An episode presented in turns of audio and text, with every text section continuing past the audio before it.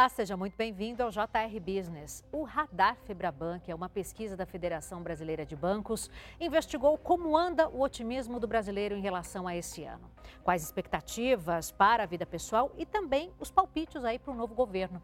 É com muito prazer que a gente recebe no dia de hoje o sociólogo e cientista político Antônio Lavareda, que é um dos autores do estudo. Oi, professor, seja muito bem-vindo. Olá, Adriana, é um prazer estar aqui conversando com você e com os espectadores.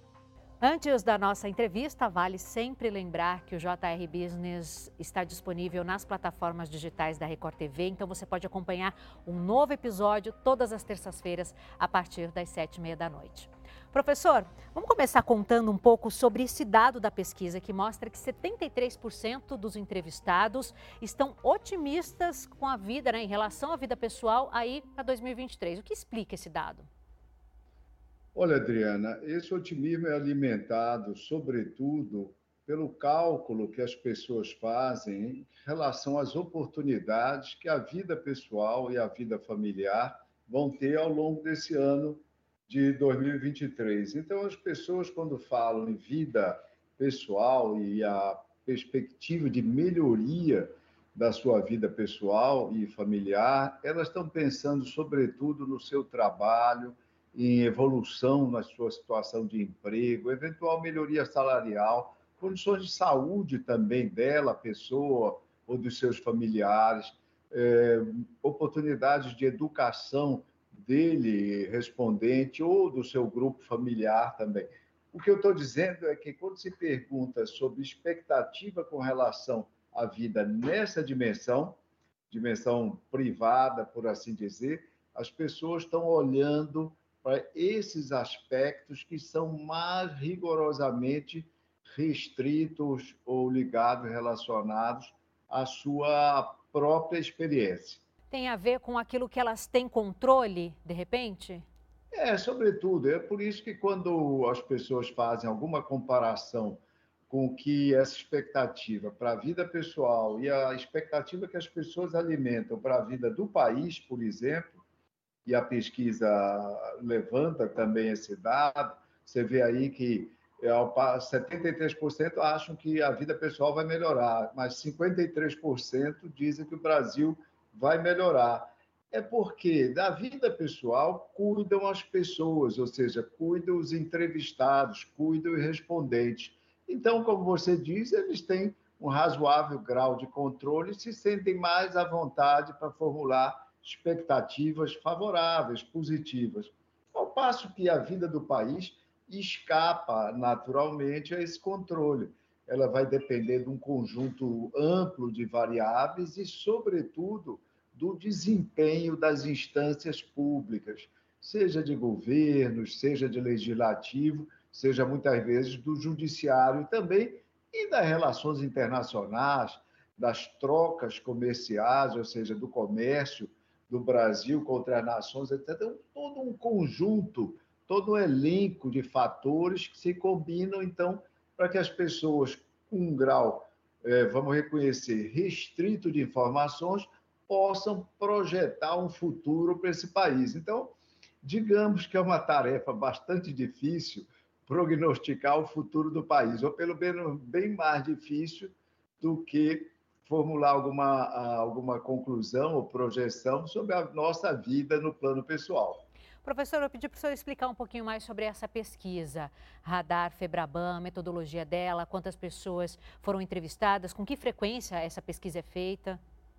Olha, Adriana, essa pesquisa, o Radar Febraban, ela tem uma periodicidade bimestral. Então, de dois em dois meses, as pessoas são ouvidas. O Instituto de Pesquisas, o IPESP, é que conduz as entrevistas e é o responsável é, técnico pela pesquisa, que é que tem a participação, obviamente, da Febraban na sua também na sua concepção é, e na formulação das questões. Ela, como eu disse, é bimestral, ela tem um escopo nacional, tem uma abrangência nacional, são 2 mil entrevistados de todas as regiões do país, com faixas de renda dos participantes proporcionais à sua composição é, na totalidade do país, segundo os dados oficiais, dados do IBGE, dados de renda, então, a escolaridade, o sexo, o gênero das pessoas também, faixa de escolaridade, tudo isso estão representados, todos esses fatores estão representados fidedignamente nessa amostra. Por isso que uh, o título adveio disso. Na verdade, é um radar, porque consegue perspectivar uh, a opinião dos brasileiros para os meses adiante. Professor, existe alguma relação entre o maior acesso ao crédito e esse otimismo do brasileiro no que diz respeito à vida pessoal?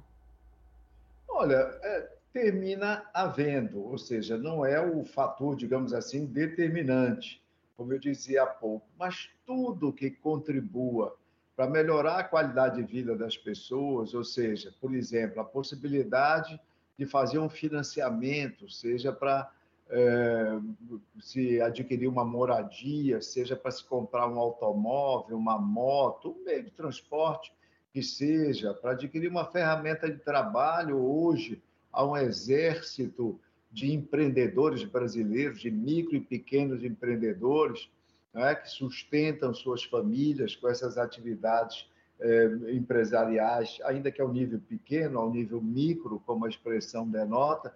Óbvio que o, o acesso ao crédito, viabilizando essas coisas, às vezes para crédito educacional, para o, regi para o filho ou para o próprio entrevistado ter acesso a uma formação universitária, tudo, tudo isso que contribui para melhorar a qualidade de vida das pessoas e o crédito é um elemento importante aí dentro, embora não sendo é, o elemento central, o elemento determinante, mas é um elemento relevante. Tudo isso contribui para que para alimentar esse otimismo que a pesquisa aponta dos brasileiros, otimismo que é mais superlativo no que toca à expectativa quanto à vida pessoal e familiar do que quanto à vida do país, mas também eu devo sublinhar que 53% dos brasileiros achando que a vida do país, do Brasil, vai melhorar esse ano. E quando pensam nisso, pensam sobretudo na economia, é sim uma informação importante. É bem diferente. 74% dos norte-americanos estão pessimistas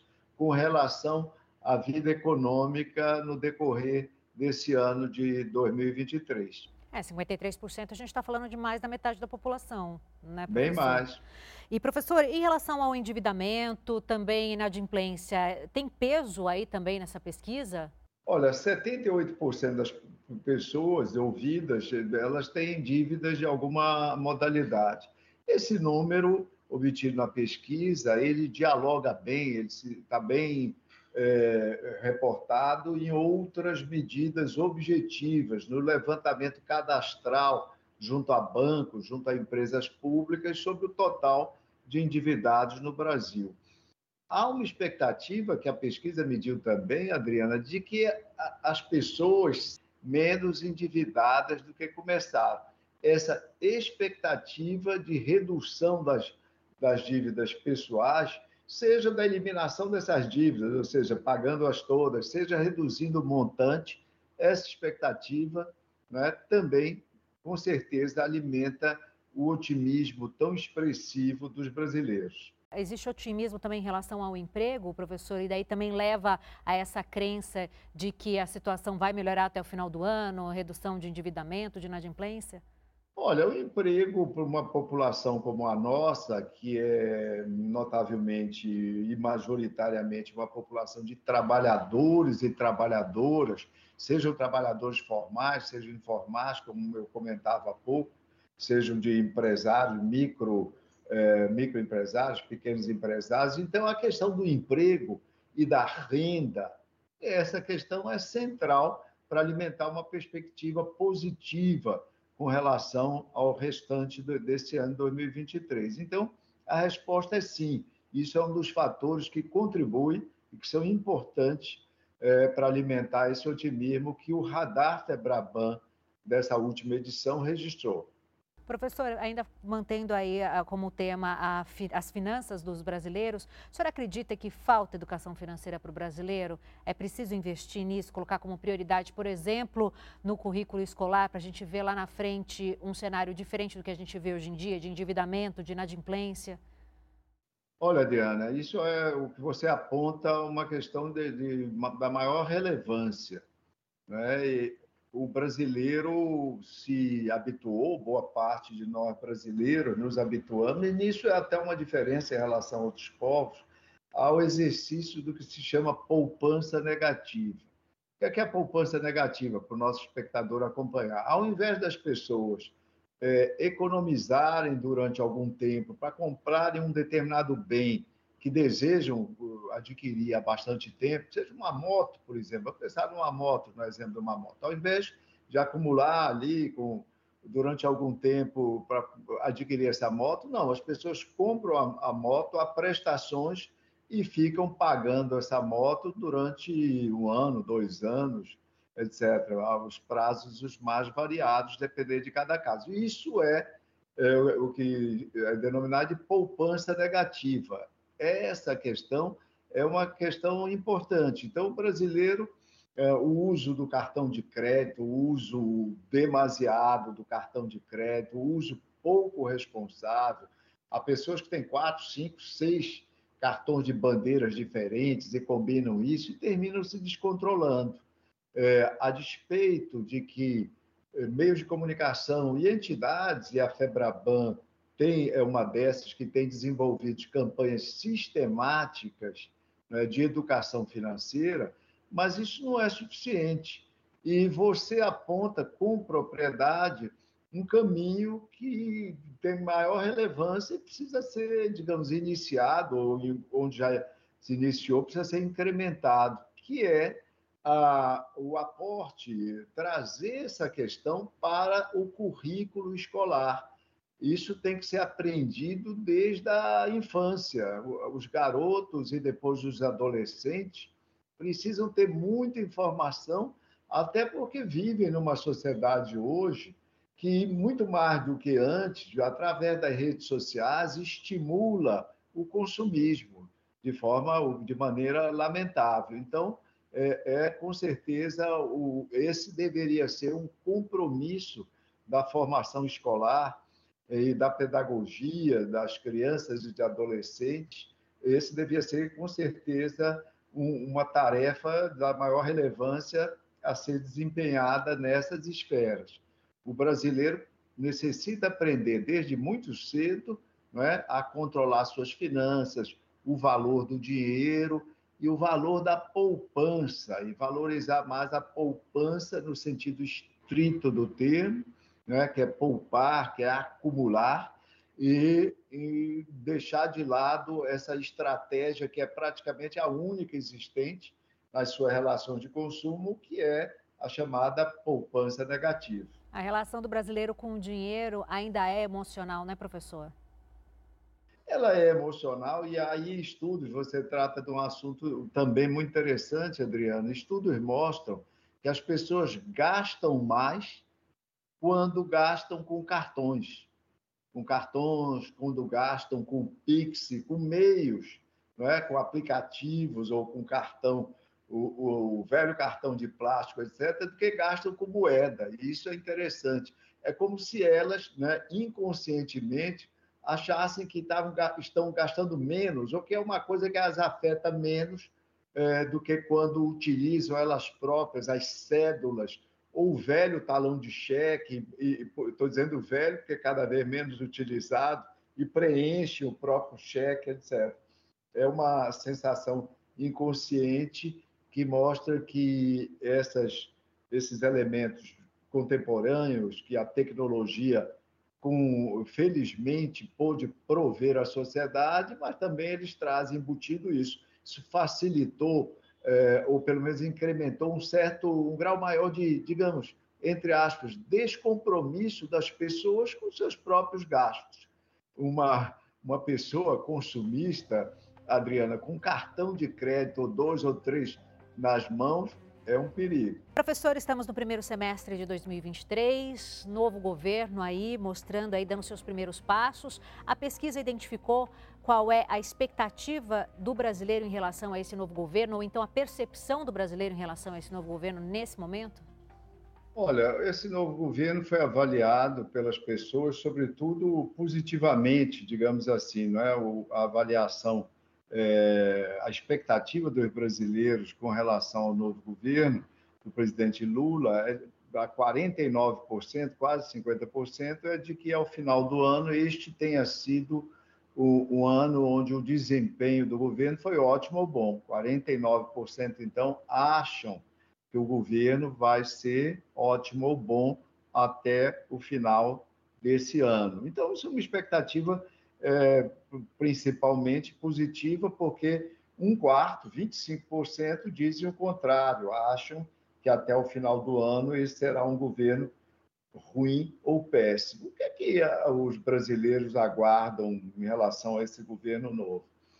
Aguardam, sobretudo, o cumprimento das promessas, dos compromissos que o presidente eleito assumiu durante a campanha no ano passado há alguns meses atrás.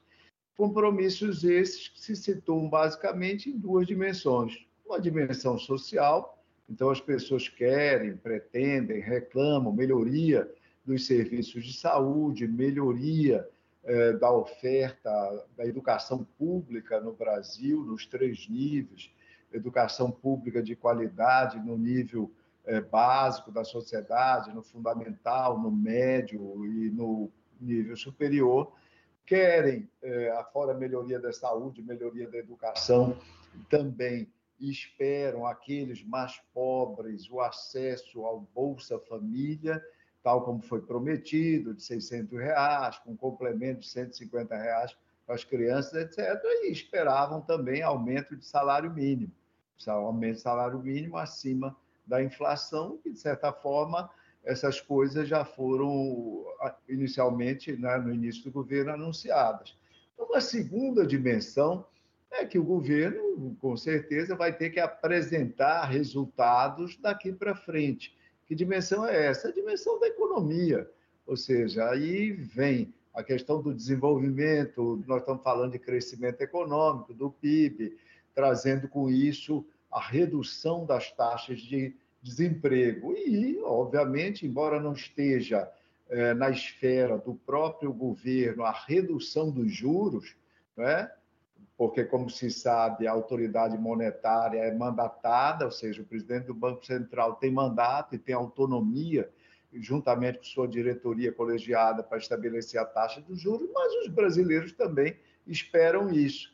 E essa questão o valor, a taxa de juros, é uma questão importante, é uma variável antecedente para qualquer expectativa de crescimento da economia que nós possamos ter. Pois bem, essa, todas essas iniciativas na dimensão econômica vão ser acompanhadas ao longo dos próximos meses e nós vamos ver ao final do ano se os brasileiros vão, estar, vão ter recebido algo dessa expectativa e vão estar mais felizes ou se vão estar mais críticos, reclamando por expectativas não realizadas, Adriana.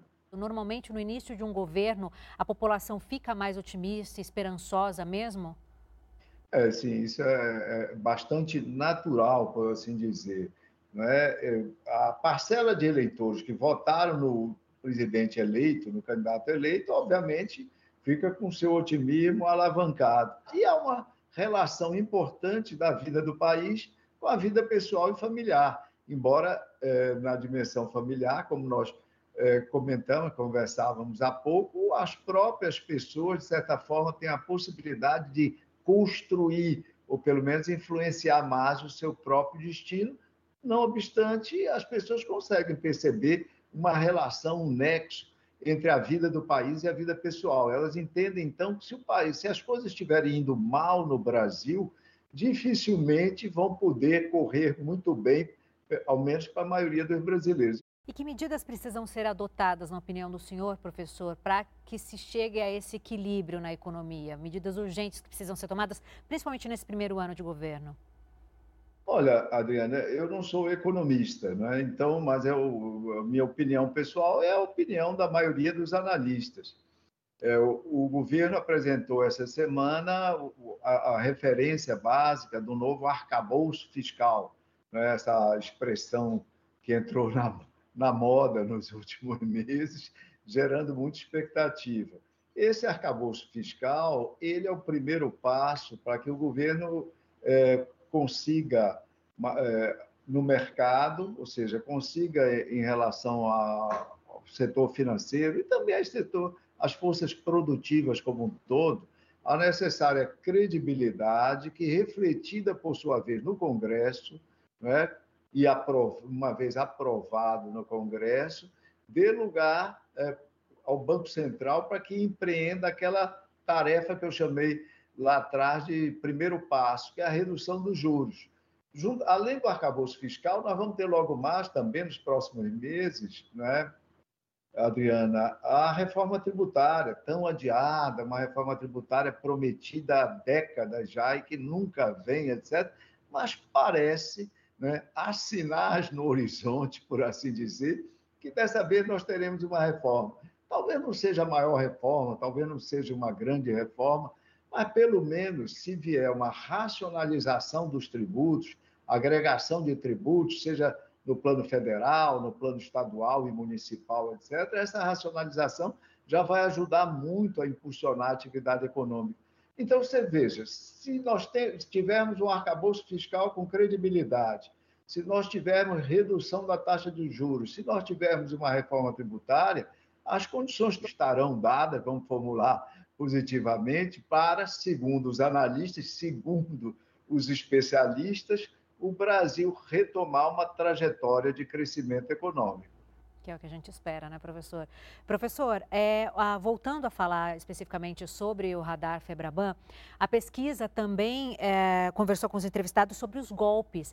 E esse dado também chama atenção. Cerca de um terço dos pesquisados afirma ter caído em algum tipo de golpe financeiro. Isso é bastante preocupante, né, professor? Que tipos de golpes foram mencionados?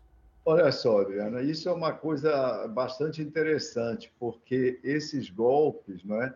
É, não sei se, se é, o espectador nosso, o que é que imagina? Quando se fala em golpe, aí em geral a gente pensa mais em golpes é, afetando as mulheres, que seriam menos afeitas às coisas da internet, afetando mais as pessoas mais pobres, que têm menos, é, menos digamos assim, aparato de formação educacional para resistir a golpes, etc. Mas não, veja o seguinte: os golpes são mais frequentes entre os homens do que entre as mulheres. 40% dos homens foram alcançados pelo pelos golpes, ao passo que 23%. As mulheres, no geral, são muito mais espertas e têm se protegido muito, com desempenho muito melhor do que os homens nisso. E do ponto de vista de renda, de classe de renda, as pessoas que têm uma renda mais elevada têm sido mais vítimas de golpe do que os mais pobres. Quem ganha mais de cinco salários, 36%. Quem ganha até dois salários de renda, apenas 28%. Eu estou dizendo apenas 28%, mas é uma quantidade impressionante, né? 28% das pessoas é, desse segmento de renda sendo afetados por golpes. Quais são os golpes mais comuns? O golpe da clonagem do cartão de crédito ou da troca de cartões. Esse é o campeão. 48% dos golpes foram nessa modalidade e depois vem empatados. A solicitação, aquela velha solicitação, alguém se fazendo conhecido, se fazendo, representando um conhecido nosso, um amigo que está distante, ou próximo que chegou, que apareceu de repente, 26%. E golpes daquela central falsa, onde pede seus dados por telefone, 25%. É, por último, em quarta posição, vem os golpes do falso depósito do PIX, com 13%. Agora, não tem como a gente falar sobre golpes financeiros sem falar de proteção. E aí a gente tem os dois lados. A gente tem a população que tem que se proteger, também tem é, uma parcela de responsabilidade nisso, né? Ao se proteger, ao manter seus dados protegidos, seus cartões protegidos, não confiar em qualquer pessoa, enfim. E a gente tem as instituições financeiras também que precisam criar mecanismos aí para proteger seus clientes. É isso que eu gostaria que o senhor falasse um pouquinho para a gente, né? Como proteger a população, como a população também se proteger a FEBRABAN desenvolve eh, de forma quase permanente, né, com pequenos intervalos, uma campanha de esclarecimento de prevenção à fraude. Essa campanha está nas redes sociais eh, em caráter permanente e periodicamente vai às telas de TV, etc. e tal, esclarecendo, prevenindo, chamando a atenção das pessoas para esse problema. Fora isso, bancos individualmente, as instituições financeiras, bancos, fintechs e outras instituições desse grande universo das finanças no Brasil têm, por óbvio, a obrigação, é, ao nível individual também, de esclarecer sua clientela, de prevenir sua clientela, de alertar sua clientela a respeito disso. Isso é um problema que afeta um terço dos bancarizados, afeta praticamente um terço da população brasileira. Professor, infelizmente o nosso tempo está se esgotando, mas eu gostaria mais uma vez de agradecer muito a participação do senhor aqui com a gente, viu? Olha, foi um prazer conversar com você e levar essas informações para os seus espectadores. Informações Obrigado. importantíssimas, professor. Eu que agradeço muito, viu? Antes de me despedir, quero te lembrar que todos os episódios do JR Business estão disponíveis nas plataformas digitais da Record TV. Assista, compartilhe, deixe sua opinião. A gente se vê no próximo programa. Muito obrigada.